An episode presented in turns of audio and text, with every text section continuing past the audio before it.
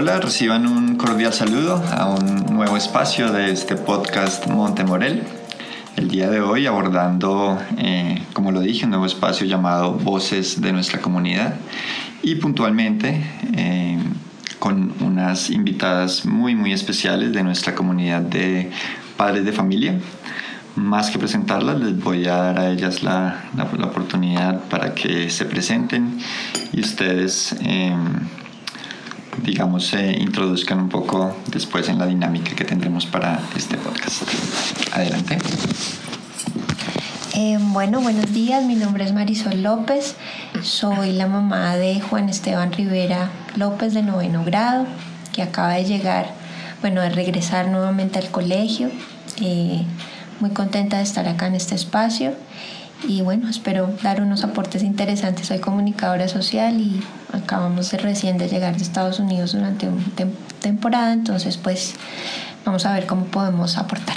Buenos días, mi nombre es Tatiana Zamudio, eh, soy la mamita de Iván Venegas de grado séptimo, trabajadora social em, y muy contenta de estar aquí también y feliz de participar en todas las cosas que el Montemorel nos invita.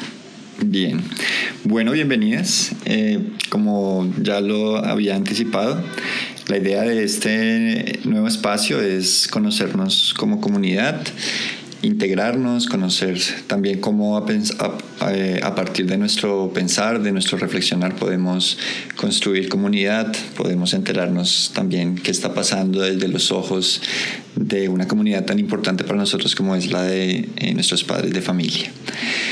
Eh, ¿Qué las animó a decir sí, voy a participar hoy? bueno, pues la verdad, em, yo siempre he pensado que el papel de los padres es fundamental en el proceso pues, de la educación. Eh, creo que, que, la responsabilidad parte de nosotros como familias en la formación de nuestros hijos y estar involucrados en los procesos del colegio es una comunicación que retroalimenta al colegio a nosotros y pues a nuestros hijos. Entonces creo que en ese sentido es, ser padres presentes es muy importante y, participar en todas las actividades del colegio pues de igual manera nos fortalece a nosotros también como familias. Bueno, em, yo siempre que tengo tiempo y hay actividad procuro estar. Eh, y en esta ocasión más porque mi hijo está participando en el podcast del colegio y con él pues he ido como aprendiendo de qué se trata porque todos estos temas son nuevos para mí. Entonces me pareció muy interesante la invitación a padres y, pues quise inscribirme antes de que me quitaran el cupo. Bien, pues nada. Eh, de entrada, pues ese ya es un acto solidario y gracias por eso, porque pues es, también pensar en, eh, en, comunidad y pues de eso se trata, eh, para comentarles a todos nuestros escuchas, nuestros oyentes. Eh, vamos a abordar hoy un tema que estamos trabajando a nivel general con, con, estudiantes, con maestros durante esta veintena y es el tema de la solidaridad. Es uno de los valores de nuestra escala que trabajamos durante todo el año. Y pues había pensado en empezar este valioso espacio con ustedes hablando un poco, digamos, claro, conceptualizando eh, la solidaridad y una de las maneras eh, que hay de, de pensar eh, un concepto o una idea es pensar en la ausencia de ella. ¿Qué pasaría? Y esa es la primera pregunta que les invito a, a comentar y a compartir. ¿Qué pasaría si en el mundo no hubiera solidaridad? ¿Cómo crees que sería un mundo sin solidaridad? ¿Qué piensan? Terrible. Pienso que desafortunadamente para mí ya tenemos esa realidad, o sea, no es como algo futuro, sino que lo estamos viviendo realmente. Eh, creo que vivimos en un mundo desafortunadamente sin solidaridad. Ahora, tal vez no es posible generalizar todos los seres humanos porque creo que hay seres humanos en el planeta que tienen un nivel de conciencia que los hace ser muy solidarios y preocuparse los unos por los otros y vemos organizaciones que se preocupan por el medio ambiente, por los derechos humanos, bueno, que para mí tienen todo el sentido de la solidaridad, pero como que en general la sociedad está metida cada vez más, como lo hablábamos con Tati antes de comenzar la grabación del, de este espacio, eh, donde desafortunadamente se, se, se, evidencia que no hay ese, ese valor desde las familias, desde esos espacios pequeños y, y eso se va esparciendo y lamentablemente creo que vivimos así en, en, un mundo sin solidaridad y pues es muy triste, muy lamentable y muy desafortunado que, que en lugar de fortalecer más cada día estos valores como que por el contrario pasa es que no, que no, que no están presentes desde, desde las familias, que creo que es el primer espacio donde, donde uno los empieza a vivir. ¿no? Interesante, gracias. Bueno, pues lamentablemente estoy de acuerdo con eso. Quisiera decirle, no, no tienes razón, pero, pero sí, o sea, mm, estamos como segmentados, ¿no? En el grupo de la gente solidaria y la gente que está trabajando fuerte porque las cosas cambien y mejoren pero mm, eh, digamos que el sistema nos ha ido atrapando un poco eh, y nos ha individualizado y nos ha hecho creer que los valores son otros, ¿no? Eh, pero bueno, afortunadamente hay espacios como este, hay colegios como este, hay cada vez somos más y nos estamos juntando. ¿sí? Entonces, bueno, pues desde que sigan habiendo espacios como estos, colegios como estos, hay esperanza, ¿no? De, de mí surge una inquietud de lo que ustedes comentan y es, y es que a veces em, esperamos, digamos, a que los problemas sociales o los problemas eh, como comunidad revienten, digamos, lleguen a un extremo para pensar en términos de, de solidaridad, de ayuda. Incluso esperamos hasta que ese problema nos toque a nosotros y nos afecte. Antes, o sea, puede incluso llegar a afectar al vecino que está viviendo al lado, pero eso, eso pues para mí, desde un eh, apasionado eh, y observador de, de, los entornos humanos, pues es muy curioso, es muy curioso. ¿Por qué creen ustedes que se, se da a veces esa dinámica de tener que llegar hasta, hasta esos extremos como para despertar o para pues yo, yo creo que es un tema como de egoísmo universal. Eh, como decía Tatiana, desafortunadamente los valores se han, se han, se han cambiado, ¿no? Y, y, y, ese pensar en mí, en que yo esté bien, en que mientras yo esté bien, no pasa nada, eh, hace que como que no nos involucremos o no nos interesemos por el otro, ni siquiera por el que está a nuestro lado. Entonces, em, yo creo que tiene que ver mucho con eso y, y, y, con ese sentido consumista, ¿no? Un poco capitalista, no, no, no por generar acá polémicas políticas ni nada, sino es más un tema como un poco más ideológico y más profundo o filosófico, pero, pero sí es como más ese sentido un poco egoísta de pensar solo en mí y en mi entorno y ya. Entonces, eh, desafortunadamente, eso nos ha llevado como que mientras uno esté bien, lo demás no importa. Y solo hasta cuando pasa algo que me toque a mí, personalmente o directamente, entonces ahí sí me importa. Entonces, e, es triste, pero sí, es, es, es así. Yo siento que esto es un poco como, como un colegio, como este colegio, ¿no? en cuanto a nivel de conciencia. Entonces, hay unos en preescolar, otros en primaria, otros en bachillerato. Entonces, a veces como que el universo, Dios, el cosmos, quien sea, pues respetando mucho la creencia de cada quien envía como esas eh, situaciones así catastróficas grupales para que los que están en primaria preescolar como que suban rápido, ¿no? Entonces, y te toca para que digas, wow, o sea, hay que hacer algo y, y entonces tenemos que ayudarnos entre todos, ¿no? Es como la forma en que nos van como pasando, ayudando a pasar el año porque vamos graves. Sí. Digamos, tomando esa analogía que tú, que tú pusiste, mmm, se esperaría entonces que esta conciencia a nivel bachillerato eh, optara por un tipo de solidaridad sin, sin llegar al límite del me toca, me afecta, me... Sí, yo, yo creo que hay mucha gente que no necesita eso. O sea, hay gente que le, le duele el dolor del otro, que le preocupa al otro, que de, tal vez quiere dinero, sí, pero para servir al otro, ¿sí? O sea, quiere más dinero para poder tener un centro de ayuda, para poder tener carro, para traerlos, para poder, ¿sí? O sea, el, el propósito no es tener para acumular y guardar. Entonces, a, eso digo, cada vez somos más y nos estamos juntando. y, y, también es que yo creo que eh, desde las pequeñas acciones, ¿no? ¿no? muchas veces piensa que debe generar, claro, obviamente, eh, acciones grupales importantes que impacten realmente y, y es verdad, pero desde, desde las pequeñas, pequeñas, como que uno va en la calle y ve a una persona que le pasa algo y la gente es indolente, o sea, se cayó y la gente sigue, o sea, como que ahí es donde uno dice, hay que comenzar por eso, o sea, hay que comenzar que uno ve a una persona que necesita una ayuda en la calle ayúdelo.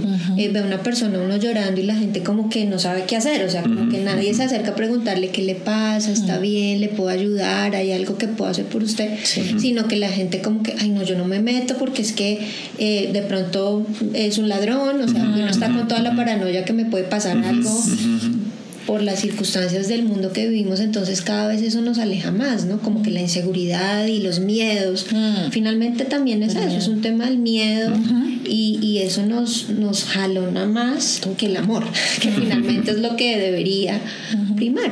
¿sí? sobre, sobre, sobre el miedo. Entonces ahí es donde creo que también en las pequeñas acciones es donde todos deberíamos comenzar porque uno espera que no, que hagamos un movimiento y entonces creemos, no sé, una fundación y tal, y sí, es importante, pero si no hacemos lo, lo, mínimo, lo pequeño, pues cómo vamos a, a, pensar en otras cosas más allá. Sí, total. Algo curioso para mí, digamos, eh, es como pues trayendo, trayendo el tema a un contexto eh, colombiano, digamos nosotros, o como latinos también, somos mucho más abiertos a la relación, digamos, eh, no sé, a veces rayando en lo meloso, pero en la, en la relación afectiva uno compara, por ejemplo, con, con, con, otras visiones de la europea, la norteamericana, etc. Sí, sí. Eh, sí precisamente, que tú, que, cada uno, o sea, mi espacio personal. Mi espacio personal y, tiene... y, exacto. Entonces son como otros, otros chips y uno dice, bueno, mm, digamos que aquí, que, que tenemos un poco más, sí, voy a decirlo, esa emocionalidad mucho más eh, eh, exteriorizada, despierta. Uno pensaría que una emocionalidad así tendría impacto en, en, en unas dinámicas más solidarias como, como sociedad. Pero muchas veces no, no, es, eh, no es tan así. Tú mencionaste algo que me parece muy interesante que es, es el miedo, ¿no?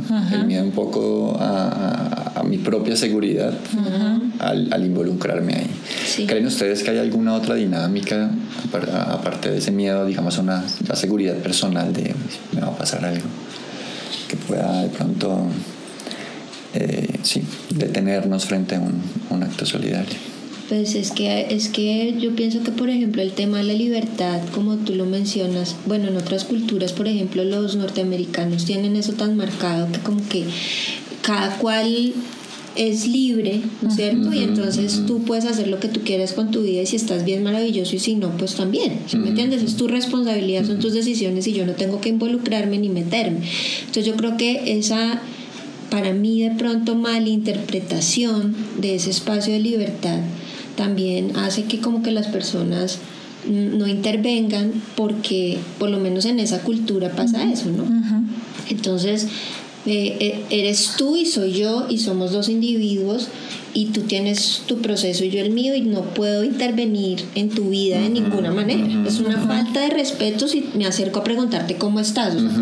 si yo no te conozco y tú no me has dado la confianza, pero lo que dice Diego, o sea, en ese tipo de cultura, sin embargo, acá no debería ser de esa manera porque nosotros tenemos el tema cultural distinto en cuanto a esa emocionalidad y ese respeto. Sin embargo, creo que ya hemos recibido tanta información de afuera que eso nos ha permeado también culturalmente y también tendemos como a repetir un poco esos esquemas gringos de no, es que eh, eres tú y soy yo y, tú allá y yo acá. Entonces, eh, no sé, pienso que puede ser un, un tema de, ese, mal, mal la comprensión de lo que es la libertad realmente, pero creo que detrás viene estando también un miedo. O sea, finalmente el miedo es el que, el que está como detrás de todo lo que aparentemente nos separa. Para mí también es el miedo, o sea, estuve pensando un rato que otra cosa me uno, yo siento que todo se resume en miedo. miedo. Sí, hay, hay una frase que me gusta mucho y pues es, es, que, lo que lo que no es amor es miedo, ¿no? Sí, total. Y pues si vemos eh, la solidaridad como ese... Eh, ese tema, digamos, anexo a, al amor, eh, pues lo, lo, otro sería miedo, estoy, estoy muy de acuerdo.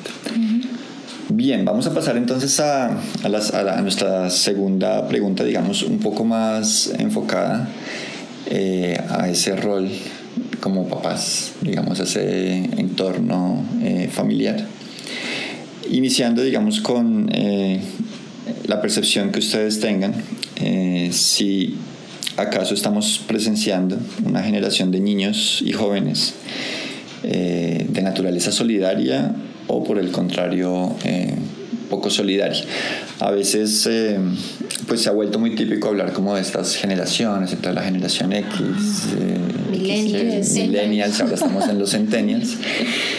yo desde mi, desde mi visión personal considero que independientemente es que, queramos dividir a veces por generaciones la cosa, mm, hay cosas que están presentes en los seres humanos de, hace 500 años, mil años y que están en, en los de hoy. Eh, sin embargo, sí, eh, habrán algunas particularidades, dado que las personas también crecen en entornos distintos.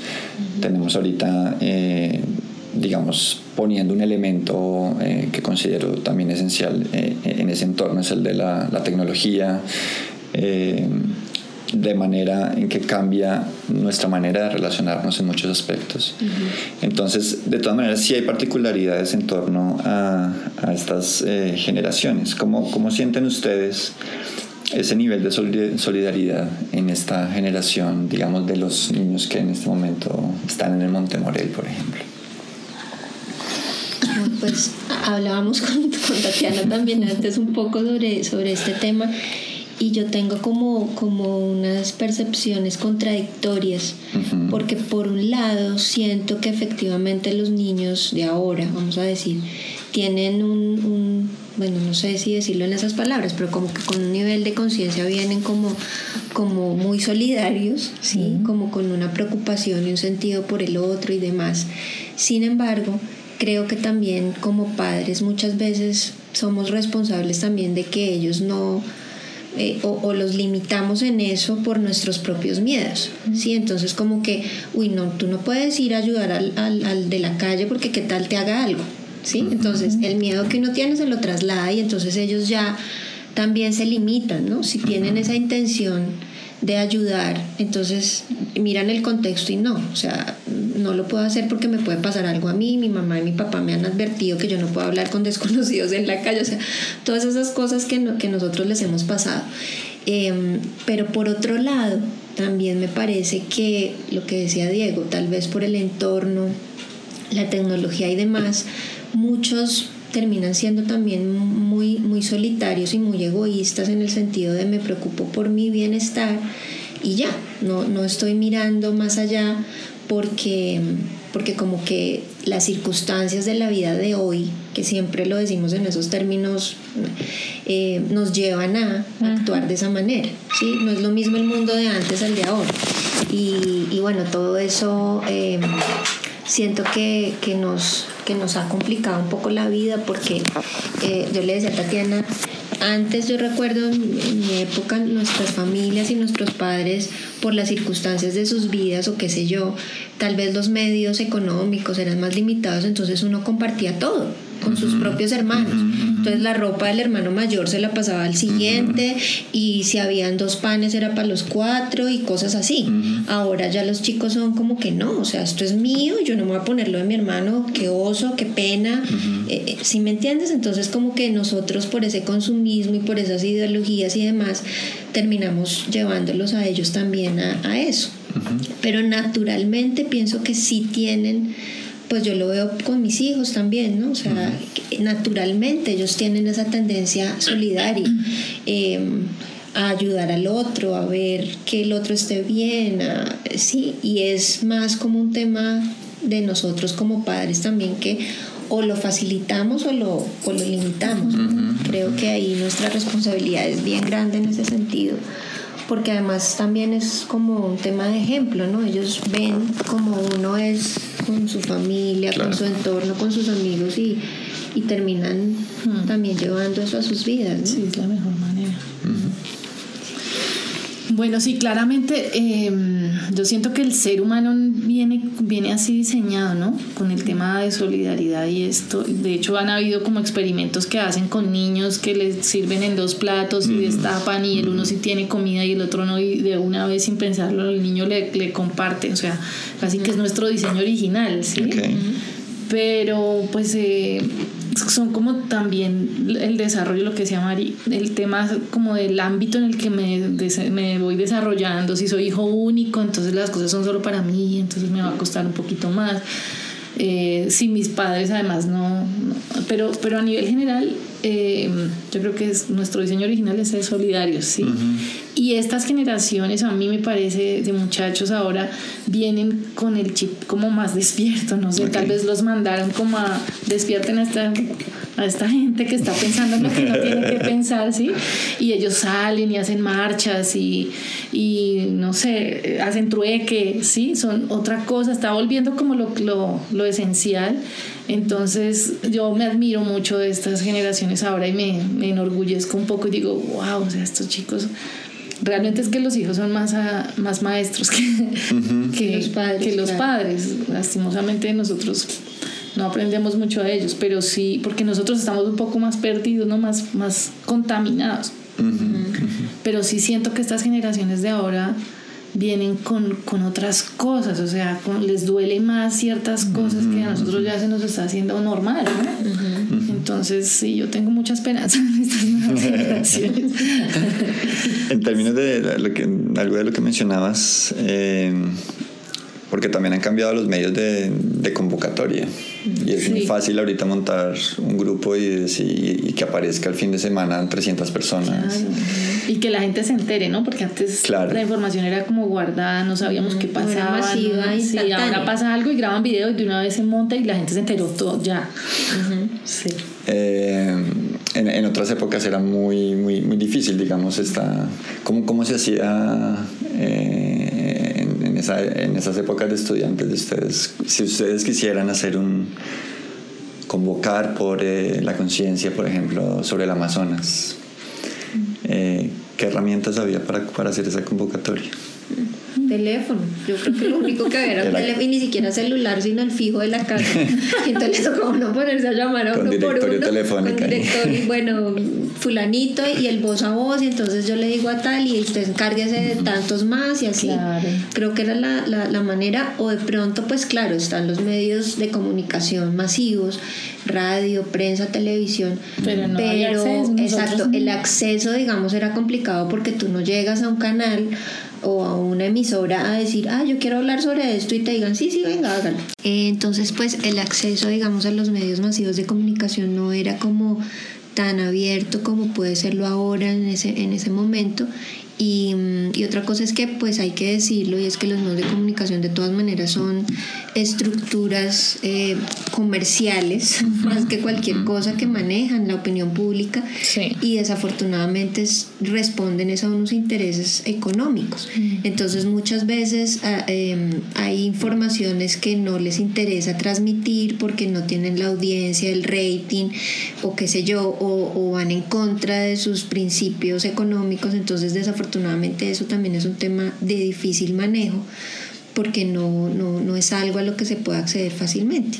Entonces, e, eso es un, eh, digamos que en, en, en, ese sentido ahora los jóvenes, como decía Tati, tienen una ventaja enorme y es que ah, eh, convocan inmediatamente, o sea, es, es, masivo e inmediato. Para nosotros era mucho más difícil porque, porque no podía ser masivo ni inmediato, eso tomaba un tiempo y había que hacer el tema voz a voz y por teléfono y bueno, no, no se tenían todas las herramientas tecnológicas que ahora, entonces la cosa era más difícil, más complicada. Ahora pues ya tienen muchas ventajas en ese sentido para usar la tecnología de, manera adecuada y, con un propósito bueno. vale, vale.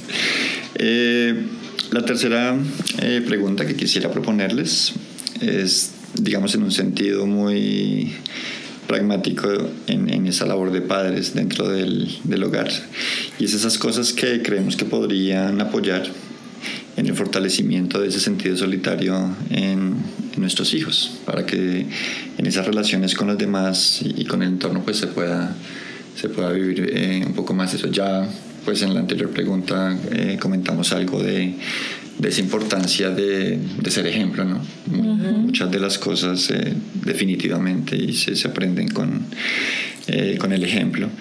Pero digamos poniendo situaciones eh, puntuales, hipotéticas, digamos, para un padre, para una madre que esté escuchando esto y, y vea situaciones de envidia entre sus hijos como hermanos, de, de ataque frente a, o de simplemente la no voluntad de, de dar de mí para nuestro entorno, así sea familiar, eh, de ayuda, por ejemplo, en, en labores de la casa o de conflictos constantes en este es mi espacio y este soy yo y, quiero dar porque no quiero. Y, y, es que también hoy en día creo que para los eh, niños y adolescentes es, es, es más permitido, eh, digamos, poder decir no quiero.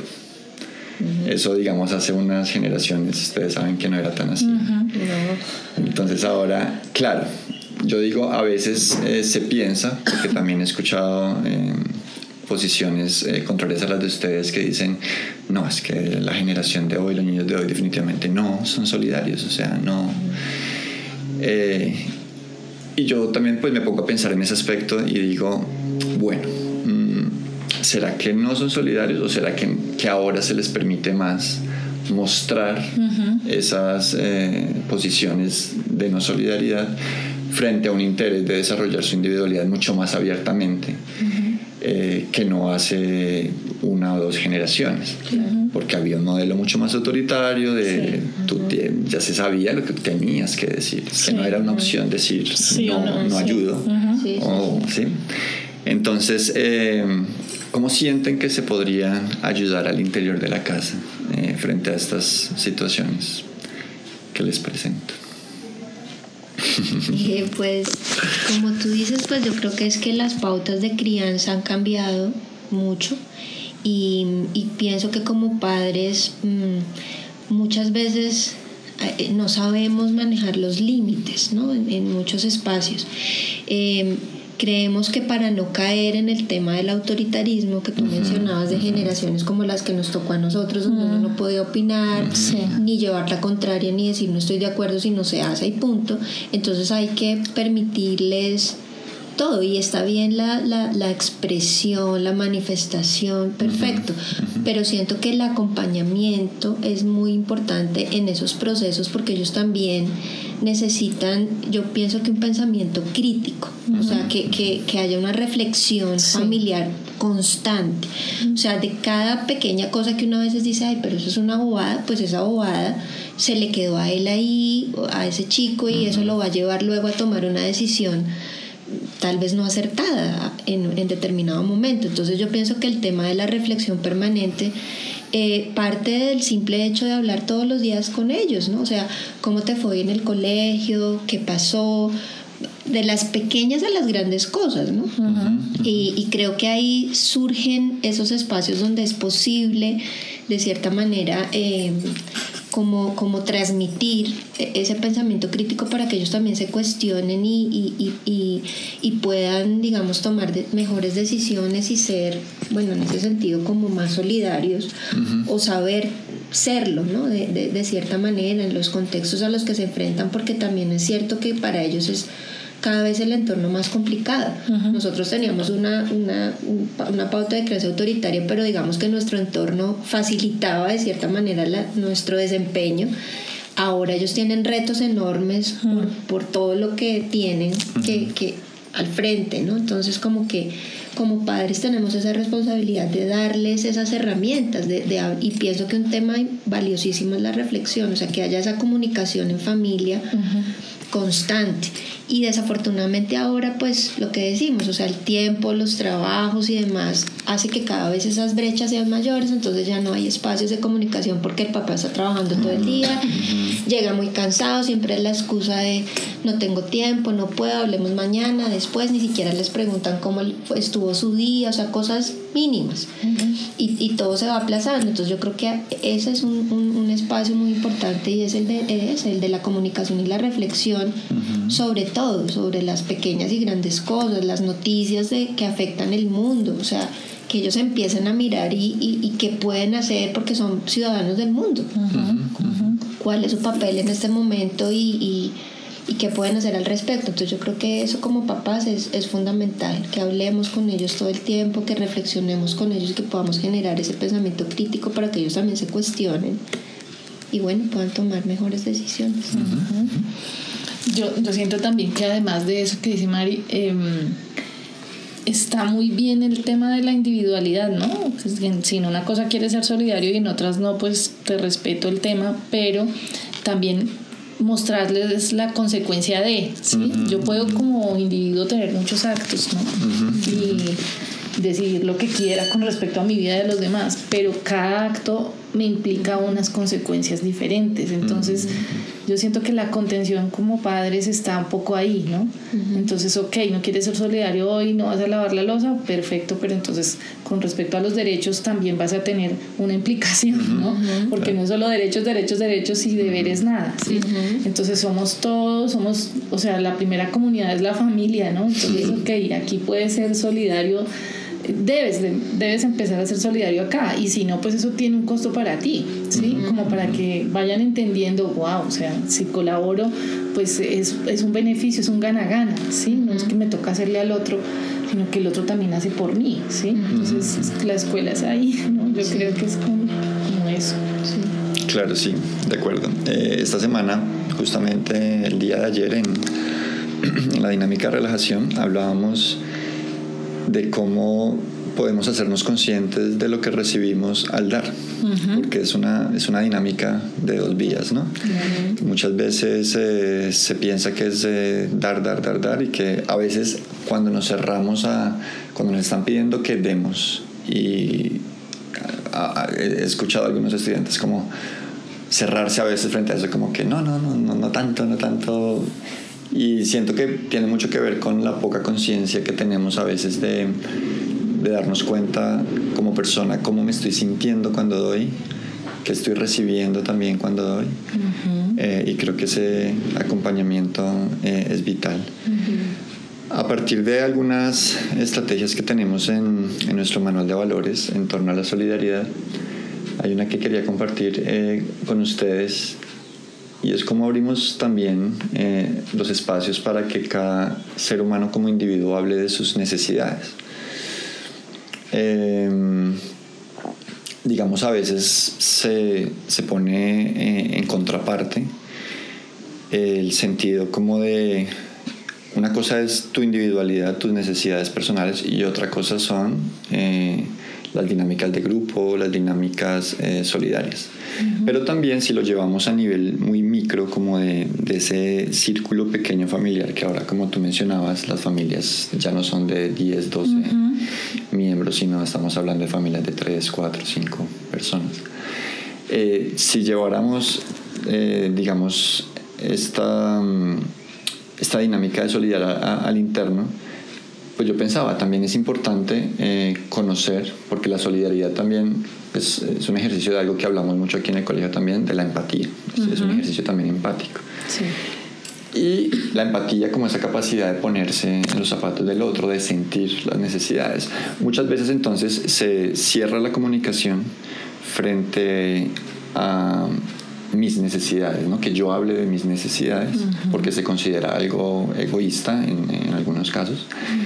Pero yo decía, sin, sin, conocer también eso, desde tu propia percepción como persona, una, una revisión interna, eh, sin conocer eso, pues también se trunca un poco el hacer solidario, porque si yo no conozco, yo voy a empezar a entrar a suponer lo que tú necesitas, que también es un ejercicio interesante, pero que valdría la pena también eh, constatar con la comunicación con el otro, o, que, o darle el espacio al otro bueno, como familia.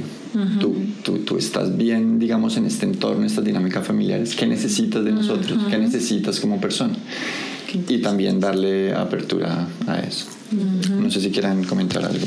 Qué interesante ese, eso que acabas de plantear, porque a veces lo que tú dices, ¿no? lo que tú dices, damos por sentado que como hijo se necesita ciertas cosas y como padres sí. Eh, y, y, está muy válido eso de, de, sentarnos a hablar, oye, ¿qué necesitas? ¿Sí? Porque a veces damos por hecho que le estoy pagando, le estoy dando, sí, estamos comiendo, estamos hablando, y él tiene todas sus necesidades cubiertas. Entonces está muy bonito eso de preguntarle qué necesitas de nosotros. Igual nosotros, porque a veces uno como mamá dice, mm. ay, quisiera un día quieta, que todos hagan todo y que me dejen aquí. ¿sí? y a veces no somos capaces de pedirlo tampoco, ¿no? Sí. Entonces está muy bonito eso. Y sobre todo porque, bueno, yo siento que, que nosotros a veces nos, nos ponemos en ese rol de papás en el que uno es todopoderoso sí. y uno no muestra realmente lo que dice Diego, sus debilidades. porque uno siente que esa vulnerabilidad lo pone en un, en, en un nivel inferior al hijo y entonces pierde la autoridad. y resulta que para mí es todo lo contrario. Cuando uno es más honesto con su sentir, ellos pueden ser más empáticos porque se dan cuenta que, ay, mi papá también tiene miedo. Exacto, a él también le da miedo. Y por ejemplo, mira, es que yo no quiero que tú vayas a tal lado, por ejemplo, un permiso. ¿Pero por qué? No, es que no como les dan a los papás. no, ¿por qué no? no, porque no.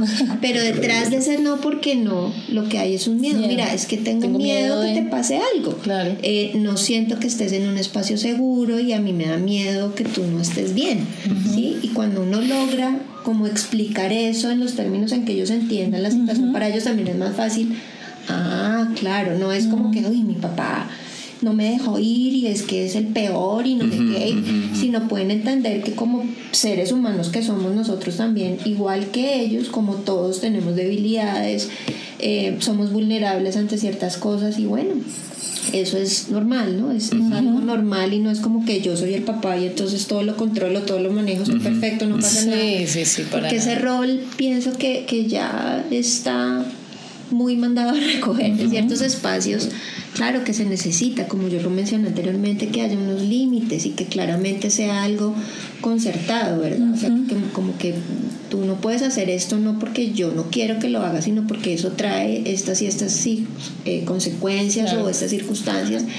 Pero es mucho más fácil cuando uno se abre como papá con sus hijos y, y habla de así con ellos de sus miedos, de sus emociones, de su sentir y ellos también a sí mismos lo hacen porque pueden ver que está bien, o sea, que no es algo malo, que no, ¿sí? Entonces, en ese sentido creo que es muy importante. Y otro aspecto que pienso que también vale la pena resaltar es el tema del agradecimiento, porque yo creo que últimamente, eh, como les damos todo a los chicos, se da por hecho, entonces como que eso es lo, lo que debe ser y no hay un sentido de esa valoración realmente de de lo que tienes.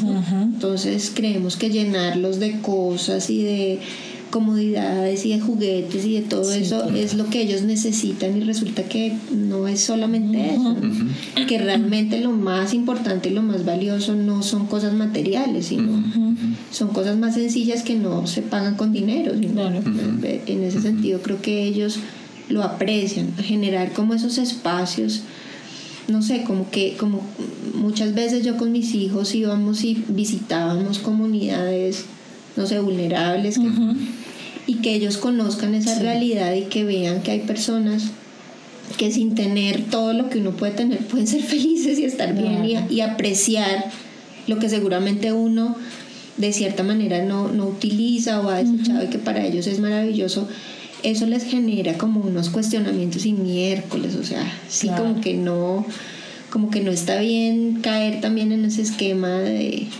ser tan consumistas, de me, preocupo más porque el otro sí tenga, esté bien. Sí, eso. sí, sí, total. Porque muchas veces los tratamos de tener en una burbujita donde el mundo les funcione y, donde todo sea perfecto y donde no se confronten y donde no pase nada por nuestros miedos.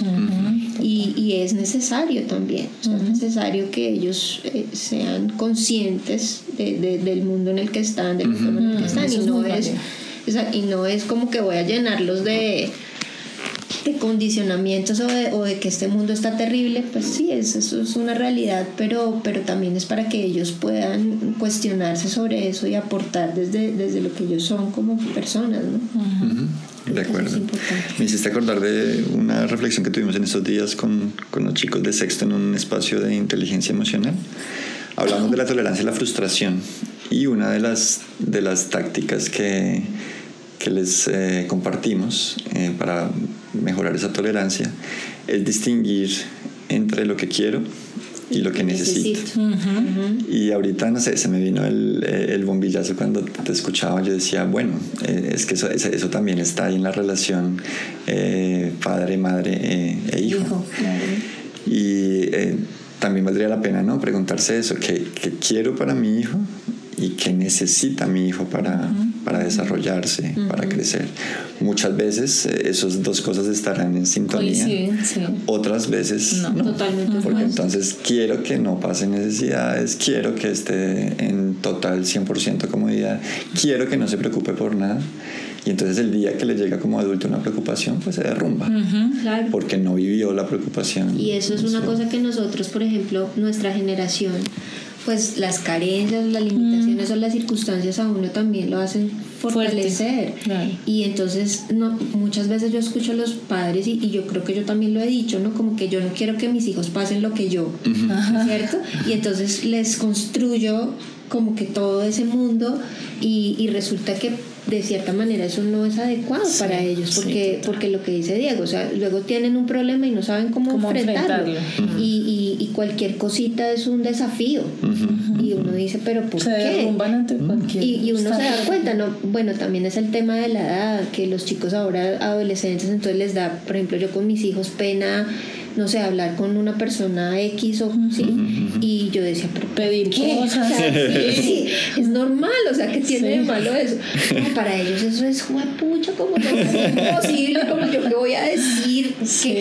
y, y, y yo me confronto con eso y digo, a ver, pero también es eso, ¿no? Porque como que uno les ha procurado todo y les ha facilitado. Entonces, cuando se enfrentan a una situación simple, normal de la vida, como que ah, se bloquean y no saben qué hacer. Entonces, a veces no es... Yo, yo recuerdo una frase de un tío que es ex militar, así súper psicorrígido, estricto y no sé qué, y con el que yo tenía muchas diferencias, pero una vez me quedé pensando porque la cuestioné mucho y él decía es que a los hijos hay que no hay que hacerle sentir un poquitico de hambre, un poquitico de frío, ¿sí? Porque como que eso los hace ser más fuertes, ¿no es cierto? Y los hace tener un criterio para enfrentarse a, las, a los problemas. Entonces creo que nosotros lo hemos perdido precisamente porque venimos de, de nuestra generación que era otra cosa, entonces ahora nos vamos al otro extremo y, y, resulta que eso también no está bien. Los chicos, ellos necesitan retos, necesitan confrontarse, necesitan poder resolver problemas de la vida cotidiana. O sea, algo simple, sencillo, y se vuelven un ocho muchas veces con cosas que para uno es como que... sí, pasa. Bueno, vamos cerrando eh, nuestro programa. No sé si quieren comentar algo más, si se les vino alguna inquietud adicional a la cabeza, o podemos ya ir cerrando. No, yo siento que pues ejercicios hay, hay muchos, el tema de sacarlos, como dice Mari, a, que vivencien otras cosas es, es clave. Eh, el tema del trueque, que ya muchos lo, lo, lo, practican, es algo que ayuda mucho a desprenderse un poco y compartir, ¿no? Entonces, pues es, es, como ponernos a hacer ejercicios todos allá y acá, así como lo hacen ustedes acá, hacerlo nosotros allá y que también sea un, un, poco un laboratorio también. porque pues lo, mencionábamos en la última escuela de padres y tanto, o sea, se ha dicho de que, de que esta labor de padres es una escuela constante. Total, sí. Y en ese sentido y también por eso se abre también este espacio de, de reflexión y de socialización a partir de lo que hablemos acá. Es que muchas veces eh, es a partir de, ese, de esa prueba y error. Eh, que se dan con las cosas que pueden funcionar. Y de todas maneras, pues tenemos la peculiaridad de que somos individuos. Claro, para cada, hijo es diferente. Claro, claro, claro. Entonces, eh, vale bien, digamos, eh, comentar y, de paso invitar aquí a toda la comunidad de padres a que comenten este, este programa en su publicación, de que podamos seguir compartiendo este tipo de estrategias o de sentires, percepciones frente a lo que escucharon hoy. Eh, bueno, cerrando, me gustaría preguntarles cómo se sintieron en este espacio, qué percepción les queda. Pues muy bien, realmente muy contenta, muy como, como muy eh, cuestionada, digamos, frente a estas preguntas, porque pienso que como dice Diego, o sea, el, ser padres es una escuela constante, es una decisión de vida en la que te involucras de principio a fin y, vas pasando por diferentes etapas, diferentes procesos, pero todas con el mismo propósito y es aprendizaje constante de los padres y de los hijos, porque muchos papás tienen en la cabeza yo soy el papá yo soy el que le enseño a mi hijo y él es el que va a aprender y resulta que como decía Tatiana, nuestros hijos son nuestros maestros, ¿no? Y, y, realmente el aprendizaje es mutuo, o sea, ellos aprenden de nosotros y nosotros de ellos, es un ejercicio de doble vía. Entonces creo que ahí debemos estar muy atentos, muy, muy despiertos, muy conscientes día a día en esa relación y lo que y las responsabilidades, lo que, lo que involucra cuestionarnos mucho sobre ese tema del consumismo que nos está jalonando tanto, de darles y darles y darles y darles y, y, sin, sin medida, sin límite, hasta dónde nos está llevando, ¿no? Y, y, creo que un ejercicio interesante es el, el, ejercicio del agradecimiento. Entonces, pues bueno, gracias por la invitación. Pienso que es un espacio maravilloso, es una oportunidad que tenemos para, como padres, eh, compartir nuestras experiencias, eh, cada familia pues es un mundo aparte, cada uno tiene sus, sus ideas, sus sentires, sus experiencias, pero creo que en general tenemos una misma misión, un mismo propósito, entonces eh, eh, compartir esas experiencias es, es, valioso para todos porque aprendemos los unos de los otros. Em, y no, pues muy contenta de que existan estos espacios y de que más personas hagan parte de ellos. Bueno, también agradecida con, con Dieguito, con el colegio, eh, muy contenta conmigo de haberme traído acá. y, y, lo mismo, pues invitar de pronto a los papitos, no importa mm, el que no pueda venir, puede participar desde desde el comentario, desde la publicación, desde el compartir la publicación, pero siento que eh, hay que aprovechar este espacio que nos abre el colegio para poner nuestra voz aquí, para escuchar eh, el, ejercicio de otros, ¿no? Y saber de pronto, mira, qué, qué interesante esto de pronto lo puedo usar, ¿no?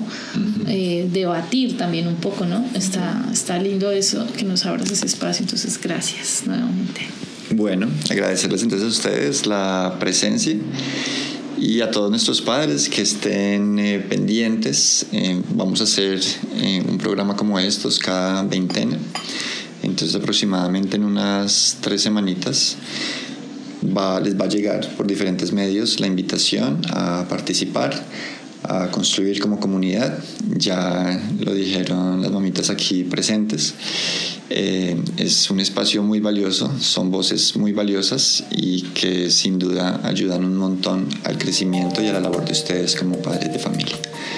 Gracias a ustedes por la presencia, gracias a los escuchas también por la presencia y sigamos conectados en este propósito que recalcamos en el Montemorel de ser padres presentes y ser cada día mejores seres humanos. Gracias.